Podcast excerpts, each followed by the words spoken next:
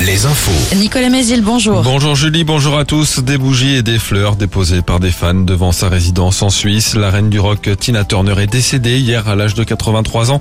Elton John, Gloria Gaynor ou encore Mick Jagger lui ont, lui ont rendu hommage cette nuit. 30% des moins de 18 ans vont sur au moins un site porno chaque mois. C'est le résultat d'une étude dévoilée ce jeudi par l'Institut Médiamétrie. Ça représente 2,3 millions de mineurs. La proportion est à peine plus importante chez les adultes qui sont 37% à visiter régulièrement un site pornographique.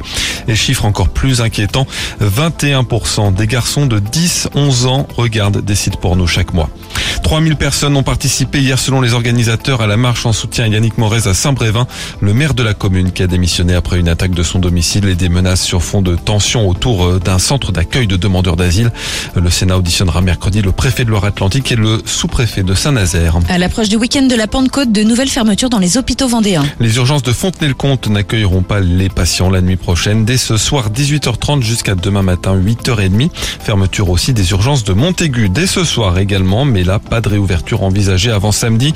Dans les deux cas, les services font face au manque de, de médecins urgentistes et à la difficulté de recruter des remplaçants depuis le plafonnement de la rémunération de leur garde.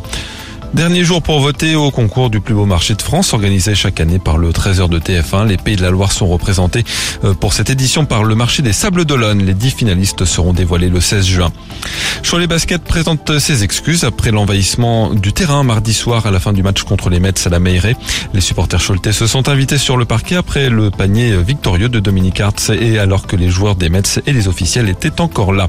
Cholet et Boulogne-le-Valois qui se retrouvent d'ailleurs ce soir en vue d'une place en demi-finale du championnat élite.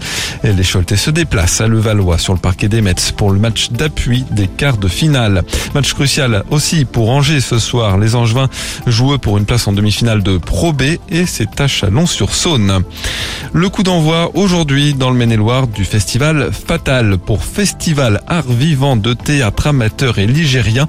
Un événement dédié aux compagnies de théâtre amateur. 23 spectacles seront présentés à Angers d'ici dimanche. Et puis la météo un jeudi de nouveau très ensoleillé. Le vent de nord-est souffle encore, donnant une impression de fraîcheur. Les maxi entre 20 et 22 degrés. Très bonne journée à tous.